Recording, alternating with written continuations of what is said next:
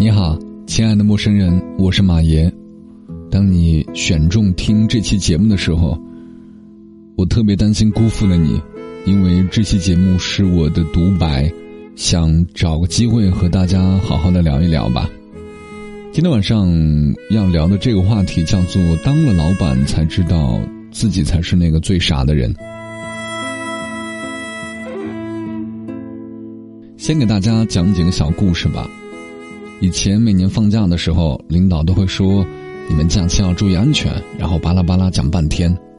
几个年轻人呢，偷瞄笑一笑，心里想着：“哎呀，废话真多，赶快散会吧。”这几年我自己开始做公司带团队，每次放假之前，我都会专门开会，强调放假纪律，强调安全问题。员工和我当年一样，看着他们眼里的傻逼老板，心里想着：“老板。”废话真多，赶紧散会呢。如果不带团队的话，我永远也体会不到这种心态的转变。别多想啊，也不是我这些年读书多了有文化了，纯粹是我是公司法人呢，所以特别担心你在朋友圈讨论政治惹麻烦，担心你们回家路上刮蹭惹麻烦，担心你们回家喝酒惹麻烦，担心你们回家路上感冒了生病了惹麻烦。这个不是公司有没有钱的问题，而是我无法给你父母交代的问题。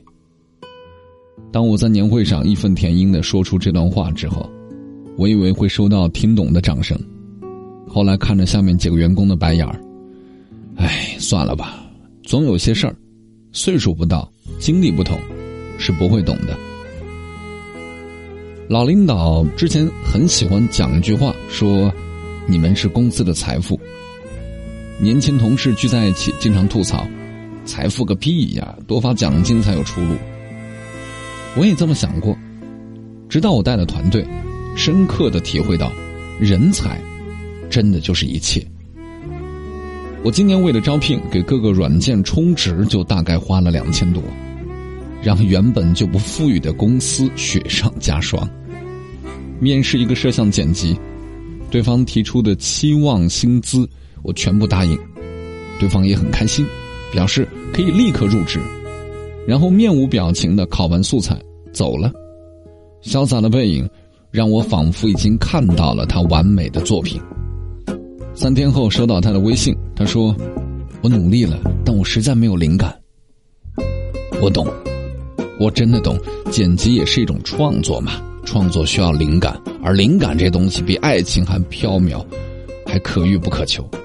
我都懂，我反省，我检讨，可能是把摄像和剪辑合并成一个岗位是不合理的。于是我重新招聘专职摄像，来了一个参与过卫视项目的老大哥，这可是老师啊，得留住。对于老师开出的条件，我咬着牙没有任何意见。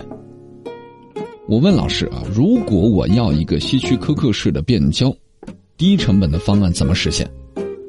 老师给了我一个方案，大概五万块钱的硬件成本。我默不作声，咬咬牙，只要你愿意来，我不要希区柯克的镜头。第二天，老师微信回复我，可能不合适。我问为什么，对方再也没有理过我。我猜可能是他来面试的那天，公司的女员工都没化妆吧。还有一切都说好了，确定入职的，过些天把我拉黑的。哎，可能是我做人有问题，做老板更有问题吧。我的错，我都改。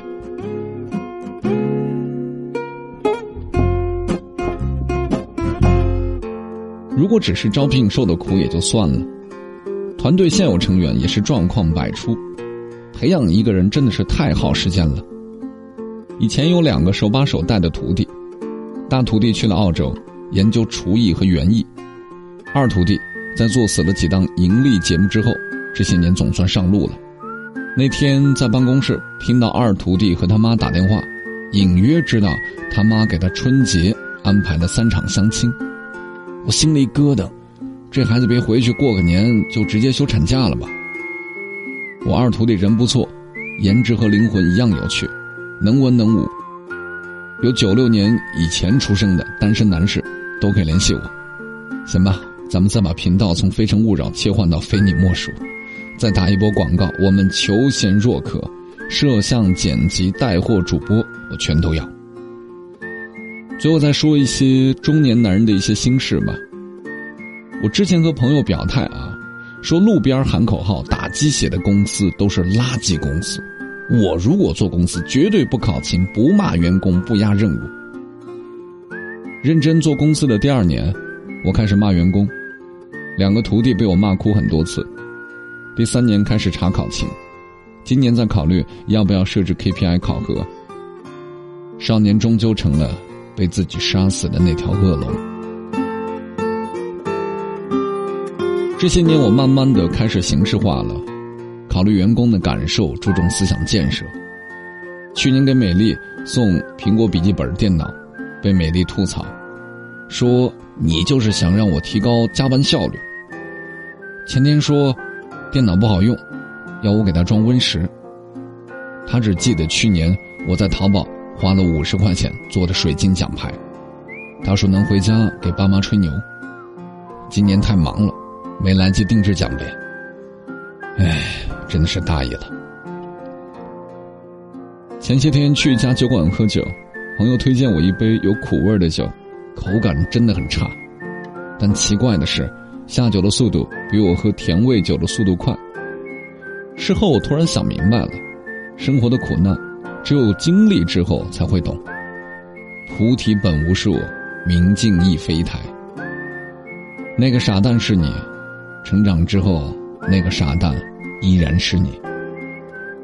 新的一年，也不管你愿不愿意，是不是准备好了，他就这么残忍的来了。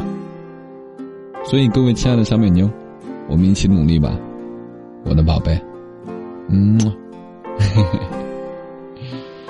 今天和大家絮絮叨叨说这么多，真的是肺腑之言啊！这两天还会有一些肺腑之言，聊一聊我为什么不更新啊，聊一聊为什么有段时间没有回复大家的留言，聊一聊我们这个行业的苦难啊，然后逐步会恢复到正规的这个更新的频次，但今年会加大原创比例。你可能会好奇，你这么忙为什么会原创啊？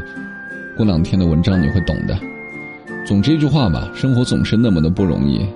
就是当你刚刚想喘口气的时候，总有一个人给你当头一棒，然后让你觉得哦，我不能够停歇，还要继续往前。我不知道听我节目的人，你们的岁数是多少啊？我的岁数其实，作为一个九零后，嗯，作为一个有点岁数的人，这两年突然觉得自己老了。昨天晚上。呃，美丽过生日，我们就去喝点小酒。我会发现我两鬓的白发肉眼可见的在增长，居然我的额头的刘海上也有几根白发，以前都是看不到的。前两天过年嘛，在家里待的时间长，和爸妈聊天。我以前一直觉得，我虽然没有结婚，岁数在外人眼里看起来比较大了，但我觉得我还小。但是和父母一聊天，我发现我真的老了。为什么呢？老爷子很快就七十了，你敢想七十岁在你印象当中是一个什么样的感觉呢？我小的时候觉得七十岁那都是太爷的地步了，结果现在那就是我爸。突然间觉得，如果我再不做些什么的话，太对不起周遭的人了。所以人呐，一旦长大了，背负的压力会特别多。这个春节我也想了很多，这个春节。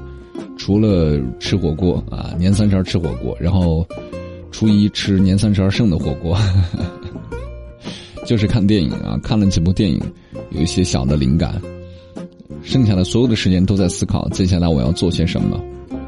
呃，我希望是一个养成式的，先给大家透露一下，接下来我要做的事情很简单，就是学习，因为这两年持续的输出已经把我掏空了，我感觉到自己就像一张。非常薄的纸，已经没有任何厚度了。如果斗胆说自己以前是个小日记本的话，那么现在可能就一张白纸。我要重新学习，学习音乐，学习制作，学习一些啊文化理论方面的东西，去提升自己。我也希望这期节目的下方留言，你能够大胆的说出来，马爷，我也要跟你一样立下一个 flag，我要去干嘛干嘛。然后我们一年的时间去监督一下，看看彼此能不能实现。好不好？好了，我是马爷，今天就絮到这些，明后两天可能还会絮到一些内容，慢慢的我们会恢复到正常的。这次真该再见了，我的小美妞。嗯。我是家的门前那棵榕树下，榕树花下有个孩子在天真的笑啊，鸟儿飞过，飞到树下。陪着他玩耍，那便是我永生难忘的美丽童年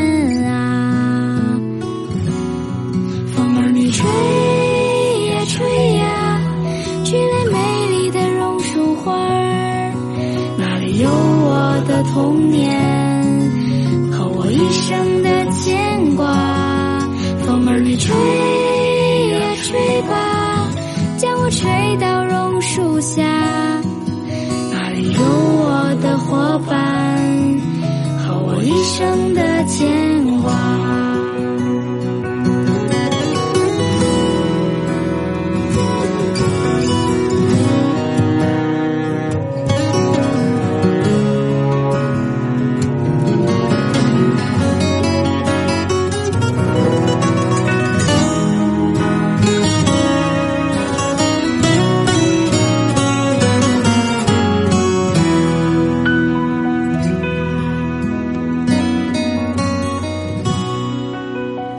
转眼多年，时光飞逝，榕树已长大。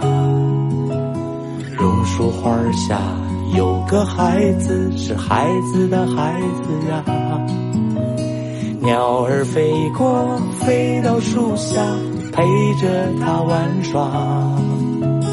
那便是我永生难忘的美丽童年呐。风儿你吹呀吹呀，吹来美丽的榕树花那里有我的童年和我一生的牵挂。风儿你吹呀吹吧，将我吹到榕树下，那里有我的伙伴和我一生的牵挂。风儿你吹呀吹呀，吹来美丽的榕树花那里有我的童年和我一生的牵挂。风儿你吹呀吹吧，将我吹到榕树下，那里有我的伙伴和我一生的牵挂。to.